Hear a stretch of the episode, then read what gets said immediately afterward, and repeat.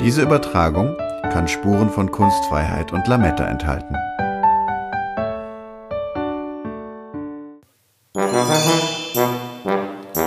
Herzlich willkommen zu einer neuen Folge von Liebe. Bayern. Ich bin Andrea Pauli und heute hören wir eine Spezialfolge zum Thema Wintersonnenwende und Weihnachten. Servus und grüß euch auch von mir. Mein Name ist Stefan Hanitsch. Ich habe eine Erfindung für euch heute dabei, nämlich Weihnachten. Woher kommt's? Wir haben uns öfter schon unterhalten über Gott. Jetzt hat er auch noch Geburtstag. Da war es natürlich fällig, dass wir uns diesem ein bisschen widmen und den Ursachen ein wenig nachgehen. Äh, die Reise führt, wie ihr es erahnt, nicht nur durch Bayern, auch wenn Gott hier sehr oft mindestens Urlaub macht, wenn nicht sogar seinen Hauptwohnsitz hat. Freilich fangen wir aber damit an. Wir brauchen auch eine vernünftige Adventstimmung und niemand könnte uns dabei besser helfen als Gerhard Polt. Er hat ein sehr abfältiges Buch geschrieben namens Nikolausi, erschienen im Kein und Aber Verlag. Wir haben uns eine Szene herausgesucht, die uns in die für dieses anspruchsvolle Programm absolut notwendige Weihnachtsstimmung unmittelbar versetzen wird. Und euch hoffentlich auch. Ein idyllischer verschneiter Bauernhof in Oberbayern. Spätnachmittagsstimmung. Es wird bald dunkel. Im Bauernhof sind die Lichter an. In der Stube blaues Fernsehlicht flimmern. Die sakral gedämpfte Reporterin steht dem besoffenen Gschwendner Bauern im Hof gegenüber. Abend, Abend, ein Lichtlein brennt. Abend, ein Lichtlein brennt. Gschwendner gönnt sich wieder einen Schluck Bier, rübst, torkelt.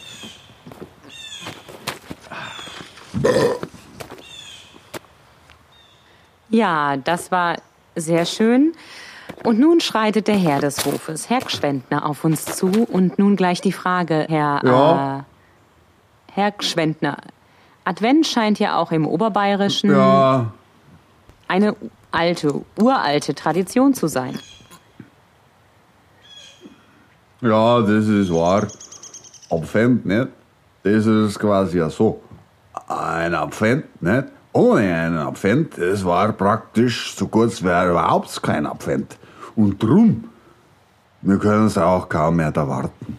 Das ist hochinteressant, was Herr Gschwendner uns hier erzählt.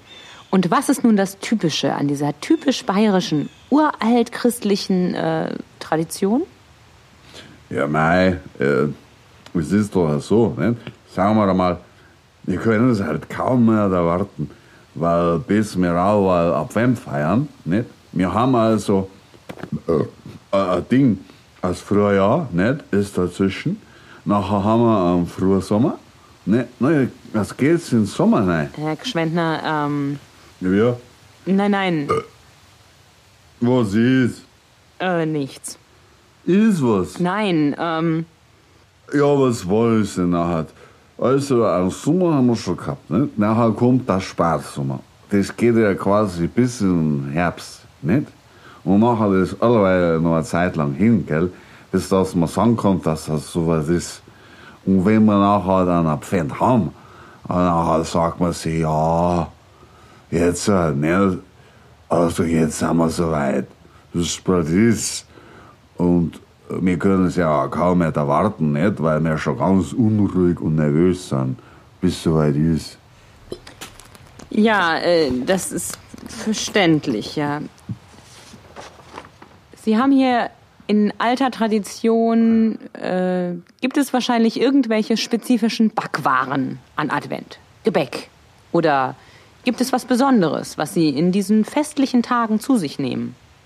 Ja, mei, gell? Äh, wir trinken an der Pfand, also äh, da essen wir an Schweinsbraten gibt's, nicht? Und an Knödel. Ja, wie an und für sich sonst auch. Wir trinken ein Bier. Äh, also ich trinke praktisch allweil. Ich habe also, wir haben also jetzt in dem Sinn jetzt nicht, aber Advent, sagen wir mal, das ist schon doch die Zeit der Erwartung. Schön, sehr schön. Advent heißt erwarten. Und worauf richtet sich eigentlich die Erwartung, Herr Gschwendner? Ja, mei, das ist auch so, nicht? Wenn es so weitergeht, sind wir bald im Fasching drin, nicht? Und dann, das ist ja doch eine Zeit, wo man sich darauf besinnt, nicht? Weil es ja nachher doch ernst wird. Und das ist, man muss sich schon Gedanken machen. Ich meine, warum man auch, sagen wir mal, vom Herzen das kommt und wir also doch das auch ernst nehmen. Ja, wir wollen diese Andacht nicht zerstören. Und nun singt uns Herr Gschwendner noch eines dieser herrlichen, inbrünstigen Adventslieder. Die Reporterin gibt Gschwendner einen 20-Euro-Schein. Ja. Abend, Abend, Heimlichlein brennt. Sieh, das tut mir leid. Ich muss jetzt nein. Sportschau fangen an. Abend, Heimlichlein. Sie wissen ja im Jahr schon zurück verreckt.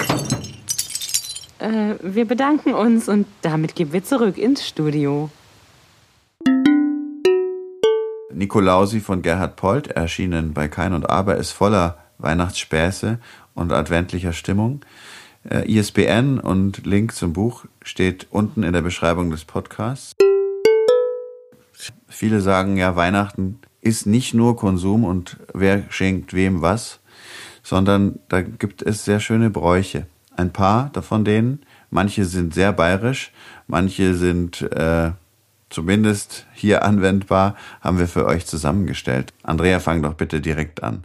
Ich habe mir gedacht, ja gut, Weihnachtsbaum und Adventskonzerte und Plätzchen backen, das ist ja jetzt nicht besonders bayerisch. Das machen ja eigentlich alle in Deutschland. Deswegen habe ich mir ein paar einzelne Bräuche rausgesucht, die nicht so bekannt sind und die zum Teil auch nur noch wirklich ganz vereinzelt gelebt werden. Da sind zum Beispiel, was ich ganz spannend finde, die sogenannten Rauhnächte. Hast du von denen schon mal gehört? Freilich. Ja, siehst du mir? Freilich. Die gibt's nicht überall. Die werden vom 25. Ja- äh, Dezember bis 6. Januar begangen. Und früher wurde das eigentlich fast überall im Alpenland gemacht. Heute ist es relativ selten. Da gehen die Menschen mit äh, Pfannen voller Kohle und Gewürze, die ordentlich rauchen und äh, man kann sich darüber streiten, ob jetzt Gestank oder Geruch verbreiten, durch die Häuser und vor allem auch durch die Ställe. Der Hintergrund war, dass das die negativen Überreste aus dem alten Jahr vertreiben sollte. Und das Interessante daran ist, dass manche Menschen geglaubt haben, dass in dieser Zeit zwischen Weihnachten und Dreikönig die christliche Ordnung aufgehoben ist und die Tiere im Stall auf einmal die menschliche Sprache sprechen und verstehen können. Das Die konnte jetzt göttliche Ordnung aufgehoben in Bayern? Na. Hm. Me- Meinst du nicht im Ernst, oder? Naja, der Aberglaube ging schon, glaube ich, recht weit. Und zwischen den Jahren, das war offensichtlich auch ein bisschen zwischen den Kirchenjahren für manche Menschen. Das Interessante ist aber, dass Gott es, steh uns bei. das besonders Spannende daran ist, dass es niemals bewiesen werden konnte, dass Tiere wirklich in dieser Zeit sprechen und Sprache verstehen konnten. Aber man kann auch nicht Denn das Gegenteil beweisen, oder? Genau, denn immer, wenn ein Mensch das gehört hätte, wäre er sofort gestorben. Oh. Das heißt, es konnte keine Zeugen geben. Das passt übrigens gut dazu, dass in dieser Zeit vor gar nicht so langer Zeit, noch vor 100 Jahren, übrigens noch Fastenzeit galt in der Weihnachtszeit, vom 11. November bis zum Dreikönigstag. Kann man jetzt nicht mehr Na. unbedingt sagen. Na, bei den allermeisten wird nicht gefastet. Gott sei Dank. Nee, eher im Gegenteil. Gott sei Dank. Genau. Dann gibt es das Christbaumloben.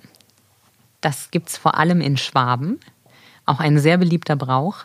Man zeigt seinen Nachbarn, seinen Familienmitgliedern, seinen Freunden äh, seinen geschmückten Christbaum. Und für die Loblieder und äh, die Jubelhymnen, die dann über den wunderschönen Baum ausgebreitet werden, gibt es ordentlich was zu trinken. Ja, Dann, ja, gar nicht schlecht, ne? ja Mai. Gewusst wie?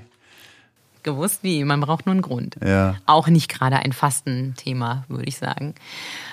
Und dann gibt es noch einen ganz, ganz alten Brauch, den des Christkindlwiegens. Das Und was da geht es nicht, das Christkindlwiegen. Und da geht's Lieben nicht oder um wiegen? wiegen, nicht etwa Es um wiegen im. Sinne von zum Einschlafen bringen, weil es blärt, oder es wiegen im Sinne von Gewicht? Nein, ersteres. Also, es geht um das Christkind in der Krippe, in der Wiege. Und dieser Brauch ist tatsächlich schon richtig alt. Die ersten Erwähnungen waren im 12. Jahrhundert schon davon niedergeschrieben, von einem Augustinermönch. Dieser Brauch kommt vor allem aus Klöstern und Kirchen. Und damals wurde in kunstvoll geschmückten Wiegen eine Holz- oder Wachsfigur des Jesuskinds äh, quasi in den Schlaf gewiegt und geschuckelt, wie man das heute noch mit Babys in der Wiege so macht. Und in manchen Kirchen haben das nicht die Mönche oder die äh, Priester gemacht, sondern junge Frauen. Da hat dann jede ihre eigene kleine Wiege mit einem eigenen Jesuskind, also einer Figur gehabt. Und diese Wiegen waren dann äh, mit Bändern verbunden und sie konnten in der Bank sitzen nebeneinander und jeder hat ihre eigene Wiege zur Bewegung gebracht oder in Bewegung gebracht. Ja, Christkindl wiegen äh, könnte man heutige Kinder vielleicht genauso stark damit begeistern wie mit dem Strohhalm legen. Was ist das? Man hat am ersten Advent die Weihnachtskrippe aufgestellt, allerdings ohne Stroh.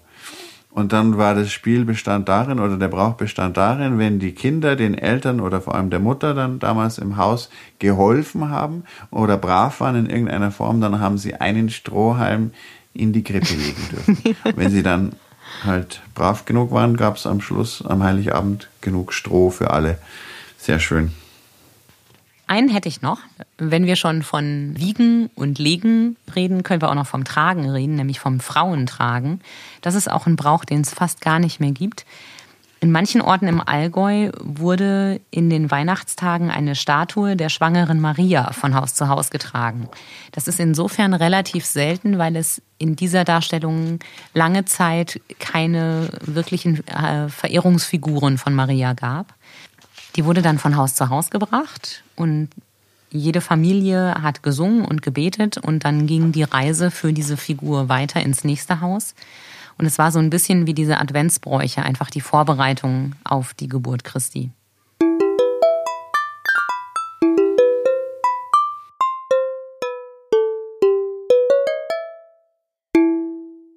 Der Klassiker unter den Weihnachtsbräuchen ist natürlich das Singen. Und deswegen haben wir für euch ein paar Lieder dabei. Nicht die, die ihr schon kennt, sondern diejenigen Lieder, die manchmal Menschen verstehen, entweder wenn sie noch sehr klein sind oder vielleicht schon sehr viel getrunken haben.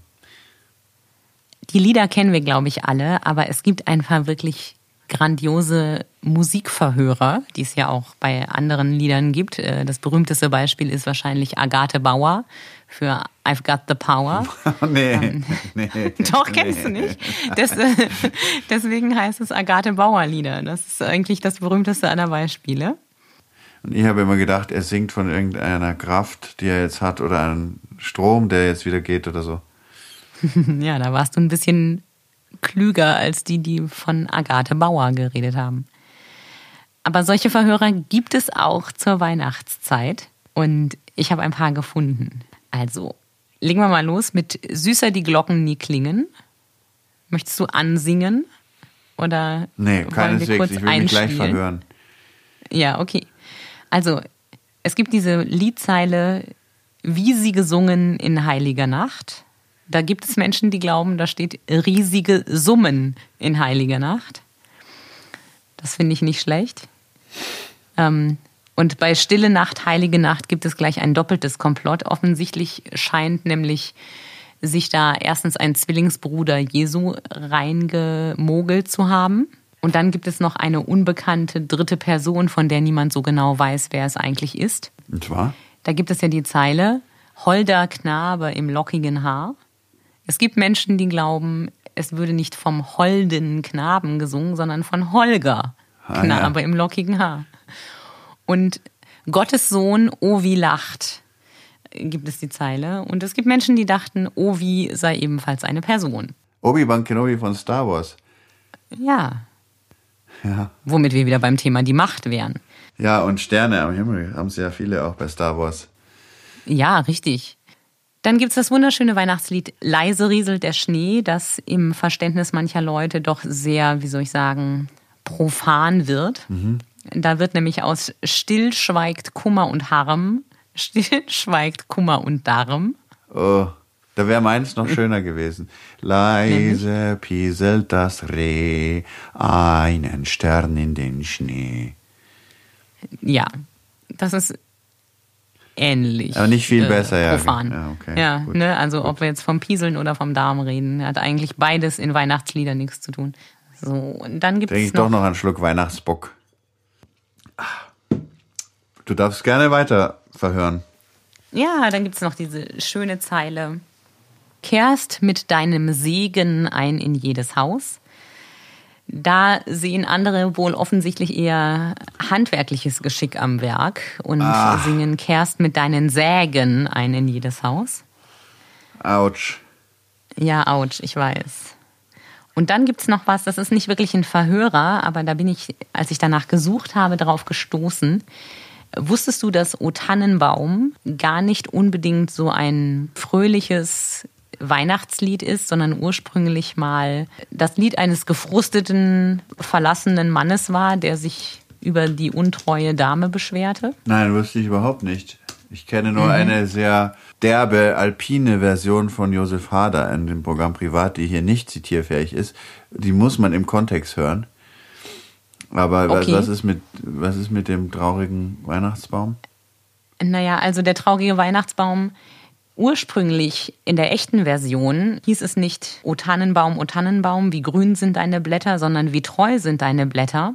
Das bezog sich direkt auf die zweite Strophe, die mittlerweile gestrichen ist. Die lautete nämlich O Mägdelein, O Mägdelein, wie falsch ist dein Gemüte. Die war offensichtlich ein bisschen untreu gewesen und äh, der Christbaum oder der Tannenbaum war ein bisschen treuer als die Dame der Wahl. Ach, ach, ach, guck Weiß mal. heute auch keiner mehr. Ja. Ich sag nur, Jesus war ein Mehrtürer. Mit fünf Türen. Das hat jetzt nicht nur mit Weihnachten zu tun, aber der ist natürlich der Klassiker und deswegen haben sie das Buch auch so genannt. Ja, ich glaube an die Menschheit im Allgemeinen nicht geeignet, aber im Speziellen schon. Eine sehr schöne Sammlung. Ja. Ja, vielen Dank für diese herrlichen Verhörer. Ich glaube, die Weihnachtsstimmung steigt minütlich. Und alle Holgers dieser Welt freuen sich, dass sie in Weihnachtsliedern vorkommen. Genau, Ovi. die Holgers, die Ovis dieser Welt feiern jetzt besonders glücklich. Ja, wenn der Weihnachtsbaum so treu ist, dann hängt man ihm wenigstens ein Lametta drauf. Hat man früher gemacht. Früher war mehr Lametta. Nicht nur das Abendland haben die Franken erfunden, wie wir in der vergangenen Folge euch erzählt haben, sondern auch das Lametta. Jetzt im Ernst? Das Lametta kommt von den Franken? Ja, jetzt ganz im Ernst. Die Franken haben Lametta erfunden. Eigentlich haben sie es umfunktioniert. Das waren aus dem Orient und in Frankreich gab es eine billigere Version, einfach so Gold- und Silberverzierungen, die man auf allerhand Stoffe draufgestickt hat. Die Franzosen haben es dann etwas günstiger gemacht. Die Vergoldung war dann Messing. Später wird es dann vollends äh, nicht mehr so edelmetallisch, aber es war ein fränkischer Geschäftsmann, der sich überlegt hat, das hänge ich auf den Baum. Und ab da war dann auch das eine Tradition, sogar kriegswichtig. Damit die Soldaten im Krieg die Weihnachtsbäume an der Front mit Lametta behängen dürfen, war das eine kriegswichtige Industrie damals. Gute alte Zeit, Gott sei Dank vorbei. Schade ums Lametta, ja oder nein? Was meint ihr? Benutzt ihr noch Lametta? Schmeißt ihr es auf eure Weihnachtsbäume oder werft ihr es hoch? Gibt noch einen kleinen Gag zu dem Thema Lametta. Es wurde tatsächlich, man hat es eingesetzt, ob erfolgreich oder nicht, weiß ich nicht, um feindliche Radare zu stören. Hat man es in die Luft geschmissen. Schmeißt ihr es auf euren Weihnachtsbaum oder schon lange nicht mehr? Oder ist es vielleicht eine eurer zärtlichsten Kindheitserinnerungen? Schreibt uns gerne an redaktion.liebe.bayern. In der Zwischenzeit machen wir eine kurze Pause und sind gleich wieder da mit Teil 2 von unserer Weihnachtsspezialfolge. Einger. Das heißt echte Bierkultur genießen. Die wohl bekannteste Privatbrauerei im Umland von München ist seit 130 Jahren im Familienbesitz. Da steht die Tradition an erster Stelle.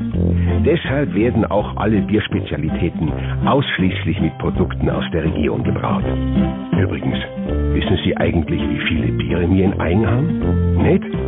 Also ein helles, ein altbayerisch dunkel, ein Jahrhundertbier, das naturtrübe Kellerbier, ein Pilz, ein helles, dunkles und leichtes Weißbier, ein Zelebrator, die Kirterhalbe, ein Weizenbock und das Frühlingsbier. Neun Stammsorten und drei saisonale Spezialitäten. Wir haben für jede Zeit und jedermann das richtige Bier.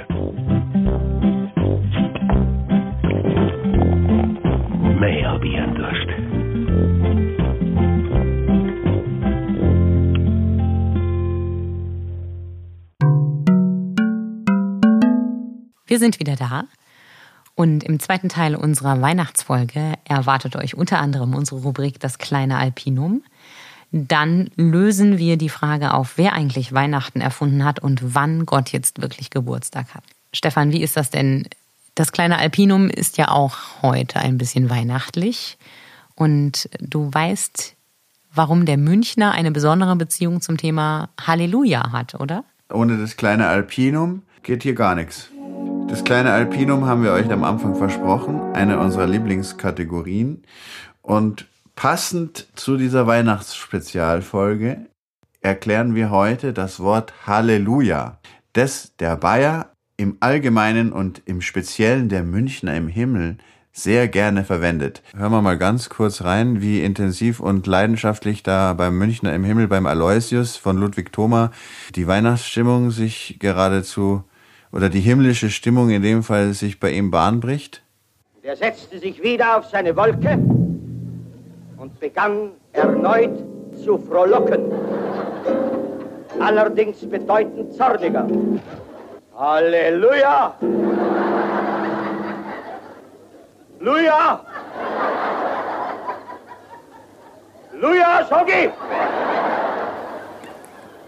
göttliche Geschichte von Ludwig Thoma gibt's in einer, ist bestimmt auch schon aus den 70ern oder noch älter, die Neufassung von Adolf Gondrell, eine sehr hübsche Animation, gibt's auch auf YouTube, steht auch unten der Link in der Beschreibung von unserem Podcast.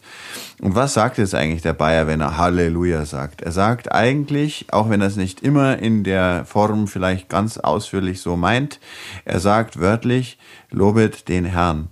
Hallelu ist Lass uns feiern den Herrn. Ja und Ja steht für J-H-W-H. Oder habe ich das jetzt richtig gesagt? Da fehlt ein Vokal. Ja, da fehlen die Vokale ganz bewusst. Es gibt viele Menschen, die sagen, das kann man nicht sagen. Also Gott kann man nicht aussprechen. Das ist, Herr Aschenbrenner hat es sehr schön formuliert in unserem Interview in der vergangenen Folge, Stade Zeit. Herzliche Grüße nochmal an dieser Stelle. Er hat gesagt, das unsagbar Größere. In dieser Formulierung schwingt es eigentlich mit drin. Trotzdem sagen wir in Bayern Luja, wenn halt was nicht passt. Also bevor jetzt aber die Erfindung Weihnachtens drankommt und der Geburtstag Gottes, kannst du dich noch dem urbanen Mythos jetzt bitte widmen, Andrea. Angeblich hat ja Coca-Cola den Weihnachtsmann erfunden sagen viele Leute und raunen sich das so zu, wenn sie einen rotbekittelten Nikolaus sehen. Stimmt da was nicht? Na, darum stimmt tatsächlich so ziemlich alles nicht.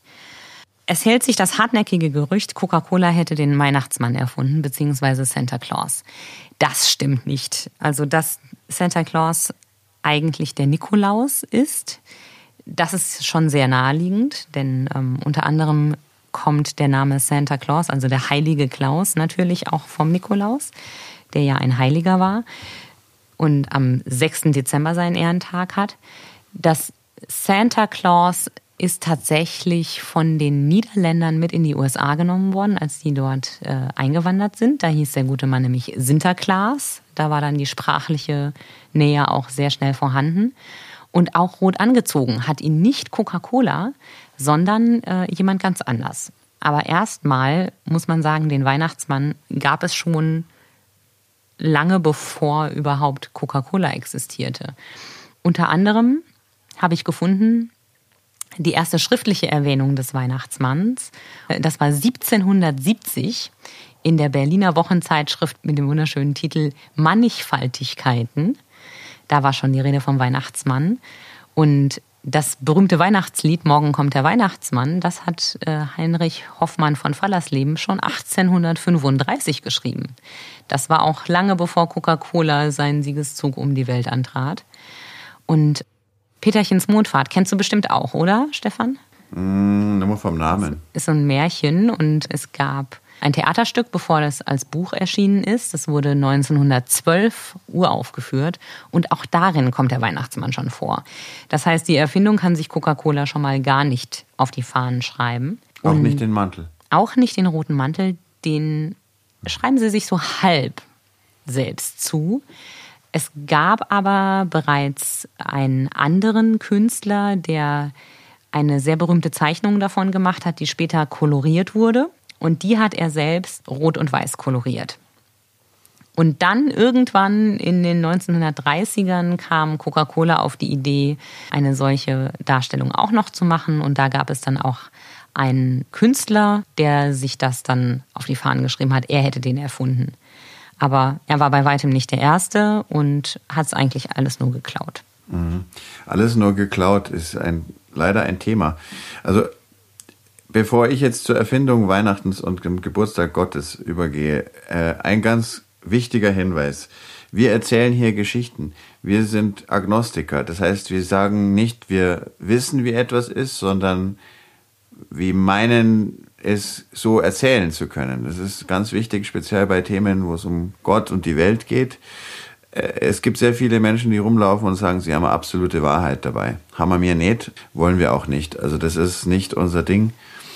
Äh, Und die Geschichten, die wir zu erzählen haben, sind, betreffen aber sogenannte urbane Mythen und Wahrheiten, wie zum Beispiel der Bill Maher, der berühmte Comedian und Late-Night-Talker aus USA, in seinem Dokumentarfilm Religious sie verkündet.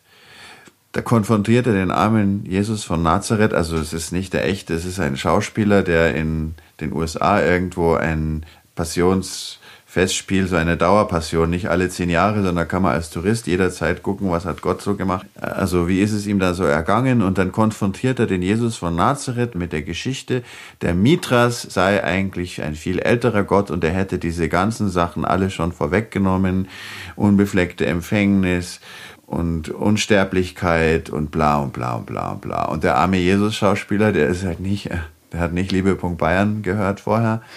Der wusste halt von dem Mithras-Kult leider gar nichts und guckt den Bill Maher nur ganz traurig an mit seinen schönen braunen, wallenden Haar. Und äh, der Bill Maher behauptet es einfach. Das behaupten sehr viele. Äh, Was, was man nicht sagen kann, ist, dass die Christen Gott erfunden hätten. Was man auch nicht sagen kann, ist, dass sie Weihnachten erfunden hätten. Das heißt aber nicht, dass ähm, das einfach nur eine Kopie von irgendwelchen Sachen wäre. Also wer das vermischt, wer das nicht trennen kann, der hat dann schon verloren an der Stelle. Weil man, man redet hier von Sachen, das sind Archetypen, würde man in der Psychologie sagen. Hier reden wir von Themen, die haben die Menschen von Anbeginn, von dem, was wir Zeit nehmen, hat das die Menschen beschäftigt. Also du meinst, die Christen haben zwar Weihnachten im Sinne von Christi Geburt für sich eingenommen, aber das Größere drumrum, das gab es auch schon mit anderen Persönlichkeiten, nenne ich es mal vorsichtig. Also ich könnte jetzt zu Weihnachten eine Weihnachtsgeschichte auspacken und sagen, wie es war. Hast du Lust dazu? Dann mach das große Fass auf.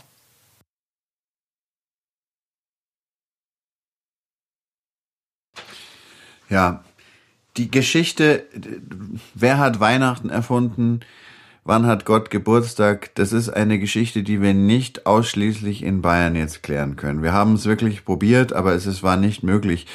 Stattdessen geht es zurück zum alten Griechenland, bis hoch nach Island, oder man weiß nicht genau, was Thule war was das war, was der Grieche gefunden hat. Es geht bis äh, mit Alexander nach Asien, über Mesopotamien, Persien äh, und, und natürlich nach Bayern kommen wir auch und nach Krems. Und wie kam es jetzt also zu dieser Erfindung von Weihnachten und dem Geburtstag Gottes? Es ist wieder eine Verschmelzung. Das christliche Abendland haben die Franken erfunden, haben wir gesagt, weil Chlodwig I das Christentum angenommen hat und alle Franken sind dann auch Christen geworden und andere germanische Stämme. Und dann entsteht dieser Kulturraum.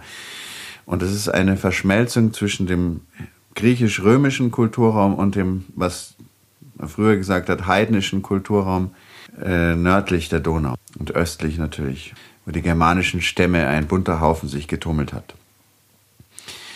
Ungefähr zur Zeit, als Alexander der Große angefangen hat, seinen großen Eroberungszug bis nach Indien zu machen, eine erste Globalisierungsrunde eingeläutet hat und die Seidenstraßen so ein bisschen eingeführt hat, ist ein anderer Grieche, der in Marseille, in Marsilia hat es damals geheißen, wohnhaft war, nicht von einem Gott abgestammt hat, jedenfalls hat seine Mutter ihm das nicht gesagt, sondern, ich glaube, Kaufmann, hat sich überlegt, was ist eigentlich da in diesen absoluten hintersten Gegenden, da wo eigentlich kein Schwein hin will. Es ist kalt, es sind irgendwelche unzivilisierten, verlausten Leute da. Er hat gedacht, Pythias hat er geheißen. Pythias ist mit einem Bötchen losgefahren, ungefähr 300 und vor Christus und hat geguckt, was passiert denn, wenn man an Spanien vorbeifährt, nach Norden, zu den britischen Inseln und was es da noch so gibt in diesem Eis. Und eines der Wunder, die er dort entdeckt hat, was es im Griechenland damals und heute auch nicht unbedingt gab, ist das Naturwunder der Mitwinternacht. Mitwinter, Mitsommer sind heilige Feiertage überall dort, wo man halt aufgrund der Geografie, weil man weiter im Norden ist, einfach merkt, dass die Sonne sich sehr stark verändert, sehr, für sehr lange Zeit verschwindet im Winter. Heute ist der 21. Dezember, wo wir diesen Podcast veröffentlichen. Das ist Mitwinter. Das ist ein heiliger Feiertag in so gut wie allen Kulturen, jedenfalls in allen denen, die diesem Thema lange Nacht zu tun hatten. Okay. Die Christen haben weder ein Patent auf einen monolithischen, hätte ich fast gesagt, auf einen monothematischen, monotheistischen Gott, noch auf das Thema Leben und Tod, noch auf sonst irgendwas. Die haben aber trotzdem eine ganz eigene Geschichte dann erzählt. Wie gesagt, ob man es glaubt oder nicht, das ist jedem sich selber überlassen. Nur man darf jetzt nicht das vermischen und sagen, nur weil es bestimmte Dinge gibt, die die Menschen schon seit sie denken beschäftigt, nur weil die Religion des Christentums sich auch damit befasst, heißt es deswegen nicht mehr oder weniger, dass es stimmt, was da erzählt wird. Und das Thema überhaupt, weswegen sich Menschen überhaupt mit Religion befassen, ist das Thema Leben und Tod. Wo kommen wir her? Wo gehen wir hin? Und das Patent, wenn man überhaupt das sagen kann, haben die Sumerer für das Thema Wiedergeburt. Da gab es den Tammuz, Dumuzin hat er vorher geheißen, und der war Spusi von der Göttin Ishtar. Dann haben viele schon mal gehört, in Berlin steht das Ishtar-Tor, sehr imposant, was man der Dame dann hingestellt hat. Und der Tammuz war ihr Spusi. Und die Ishtar, die Göttin, ist gestorben und musste in die Unterwelt. Und dann war sie aber sauer, dass ihr Geliebter sich eigentlich nicht so arg drum gekümmert hat. Und als sie wieder aufgestiegen ist, hat sie gesagt, jetzt muss er Orbi, hm. weil er hat nicht genug getrauert, beziehungsweise sie hat einen Tauschhandel gemacht, da muss er runter. Und dann hat sie aber leid getan. Dann hat sie ja schlechtes Gewissen gekriegt und dann hat sie gesagt, okay, er soll wieder rauf. Und dann haben aber die, die Unterweltler haben gesagt, so einfach geht es nicht. Und dann hat sie noch einen Handel gemacht und hat gesagt, dass ein halbes Jahr er bei ihr lebt und der Tammuz bei der Ishtar und ein halbes Jahr muss dafür seine Schwester runter in die Unterwelt. Und das ist nach der Überlieferung aus dem wirklich ältesten Kulturraum überhaupt, den wir kennen, das Zweistromland, so sind dann die Jahreszeiten entstanden. Und die Jahreszeiten sind eigentlich das, wo man sagt, hat Weihnachten hat niemand anders erfunden als die Sonne.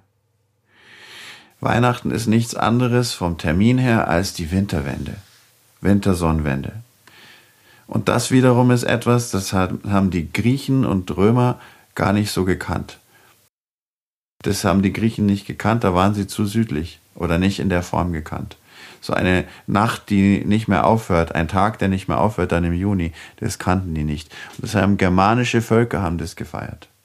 Auch mit dem Grünen, auch mit der Farbe Rot. Weiß stand für die Weihnachtsfarben. Weiß, Grün, Rot und Gold. stehen für weiß steht für Samen, für Fruchtbarkeit, grün steht für das Wachsen, für das neue Werden, rot steht für das Blut der Mutter und Gold steht für die Sonne, die da wieder anfängt aufzuwachen. Und das war dieser Termin. Und die Römer haben dann später gesagt, okay, äh, ist für uns interessant, weil der Feiertag ist wichtig und haben dann diesen Feiertag bei sich eingeführt nach irgendeiner Schlacht gegen die Palmyrener im dritten Jahrhundert nach Christus. Aber da gibt es ja schon auch Zweifler, ne? die sagen, das stimmt gar nicht. Äh, ich habe gefunden, dass es ein, ähm, es gibt einen Kirchenhistoriker aus Wien, der behauptet, ist alles Quatsch. Äh, der 25. Dezember als Sonnenwendfest hat überhaupt gar keine Bedeutung gehabt, was ja zu dem passt, was du sagst, weil es in der Region diesen furchtbar langen, dunklen Tag gar nicht gab. Und der behauptet, dass der 25. Dezember als Weihnachtstag ausgesprochen wurde, weil da halt gerade überhaupt nichts Heidnisches gefeiert wurde. Und weil sowieso schon so viele Pilger ins Heilige Land kamen, dass man sich überlegt hat, okay, wann kann man denen denn Ereignis bieten?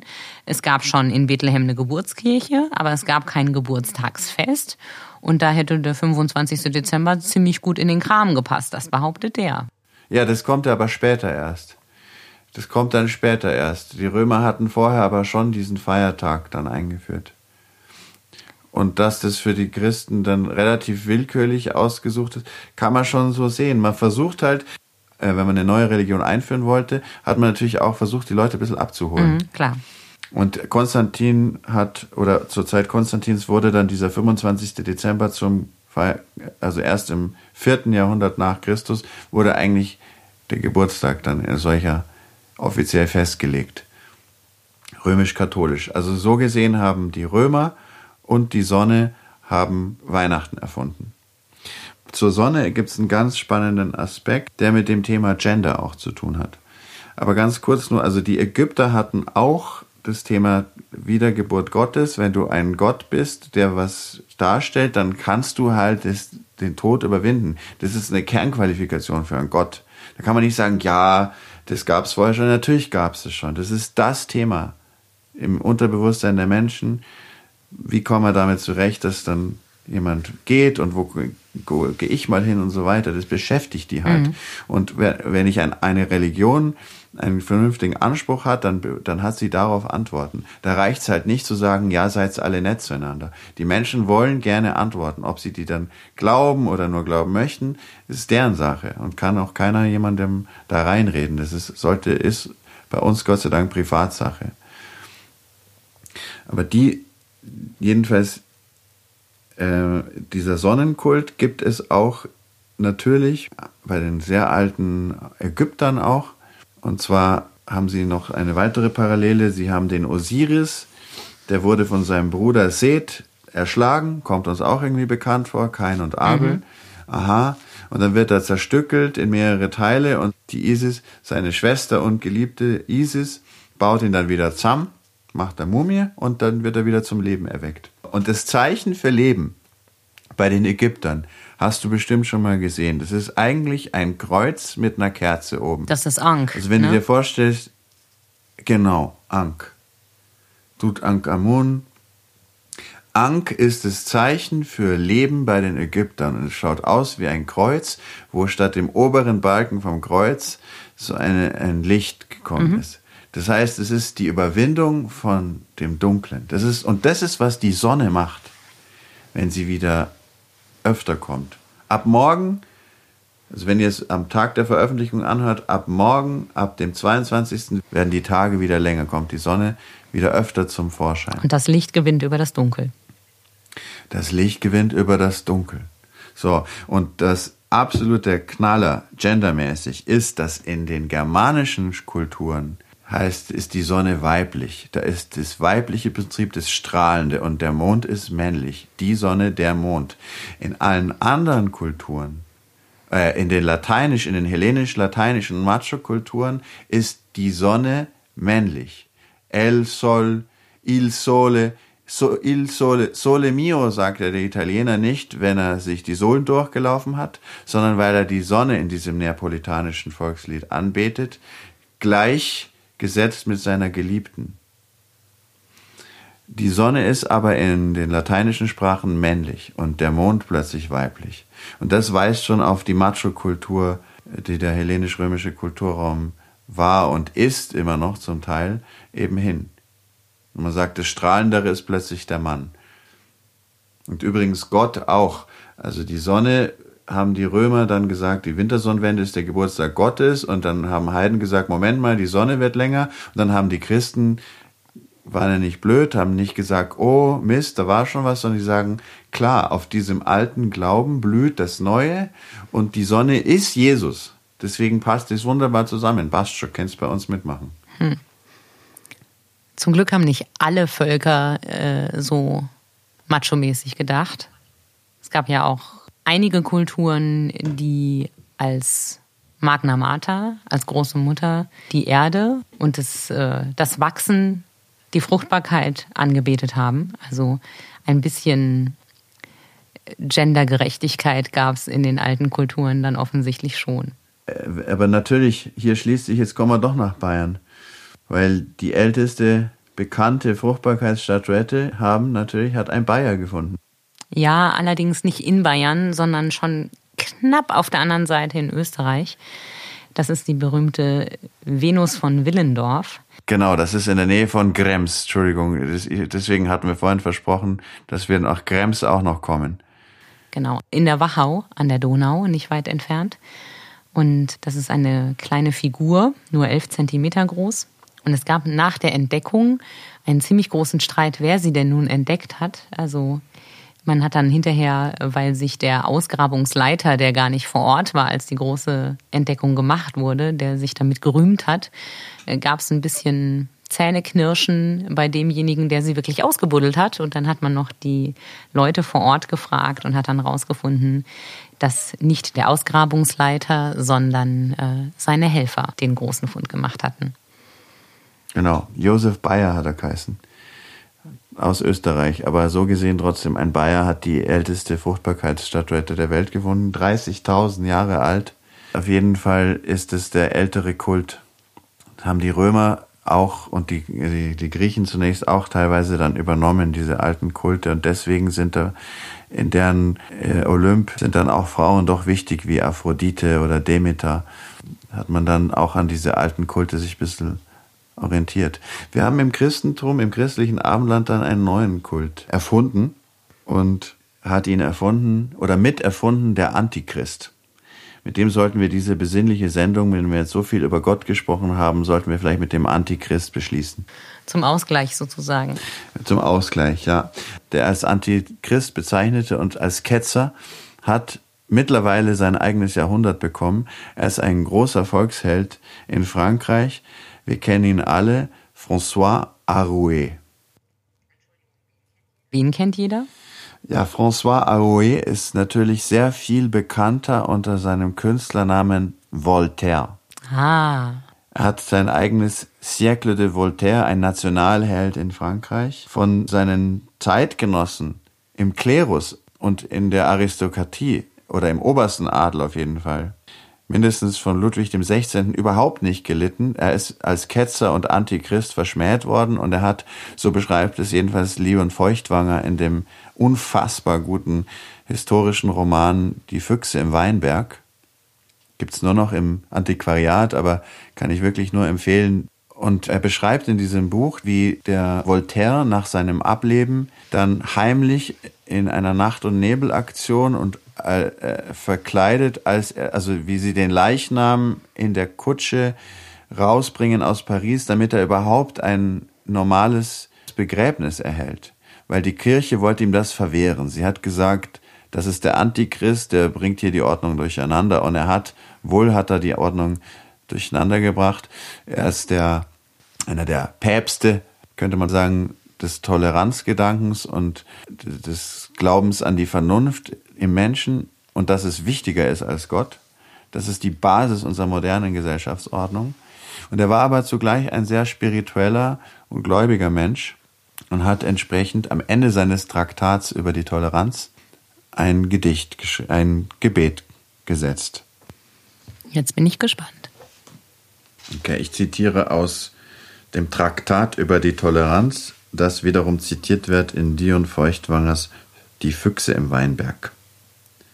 Voltaire sagt, An dich richte ich meine Bitte, Gott aller Wesen, aller Welten, aller Zeiten. Du hast uns Herzen gegeben, nicht damit wir uns hassen, und Hände nicht damit wir uns erwürgen. Gib, dass die winzigen Unterschiede in den Kleidern, die unseren gebrechlichen Leib bedecken, in unseren unzulänglichen Sprachen, in unseren lächerlichen Bräuchen, in unseren unvollkommenen Gesetzen, in unseren sinnlosen Überzeugungen. Gib, dass alle diese winzigen Unterschiede, die uns so ungeheuer groß erscheinen und die nichtig sind vor dir, gib, dass sie nicht zu Signalen des Hasses und der Verfolgung werden. Gib, dass die Menschen Tyrannei über die Seelen genauso verabscheuen und in Bann tun wie Raub und Gewalt. Und wenn Kriege unvermeidlich sind, dann gib, dass wir uns wenigstens nicht auch mitten im Frieden hassen und zerreißen, sondern unsere Existenz dazu verwerten, in tausend Sprachen, doch in einem Gefühl, von Siam bis nach Kalifornien deine Güte zu preisen, die uns den kurzen Augenblick geschenkt hat, den wir Leben nennen.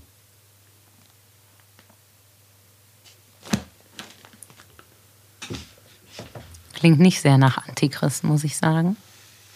Nee, war er ganz sicher nicht. Voltaire. Hm. Aber er wollte halt, dass die staatliche Ordnung nicht basiert auf der Gnade Gottes, sondern auf der Vernunft. Und damit konnte er natürlich bei den Bourbonen und bei den Priestern und Pfaffen konnte er damit natürlich zu der Zeit keinen großen Eindruck schinden. Hm. Ich glaube, viel passendere Worte zur Weihnachtszeit hättest du wahrscheinlich nicht finden können. Wir verabschieden uns damit aus der Weihnachtsfolge und wünschen friedliche Festtage und bleibt alle gesund. Ja, wenn es eines gibt, das wir vielleicht aus diesem Gebet von Voltaire lernen können, es gibt viel mehr, was uns verbindet. Seid nett zueinander. Denkt an die Gemeinsamkeiten mit allen anderen Kulturen, sogar mit Tante Margarete und Onkel Herbert, falls ihr die denn treffen könnt, heuer unterm Weihnachtsbaum. Zündet weder sie noch den Baum an. Seid froh.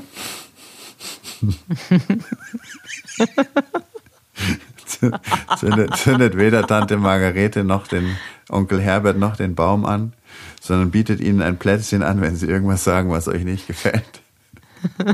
Und esst selber eins, bevor ihr antwortet. Das ist noch mein Brauchtumstipp. Und kommt bitte im kommenden Jahr wieder.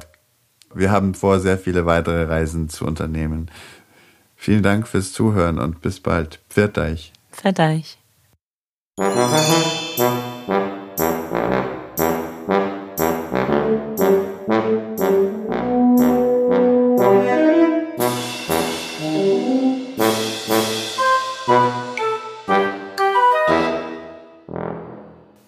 Guten Rutsch wünschen? Nee. Nein? Nee. Wir können uns selber rutschen. Wir können selber rutschen. Sollen wir stoppen? Gut. Aufnahme? Aufnahme Stopp.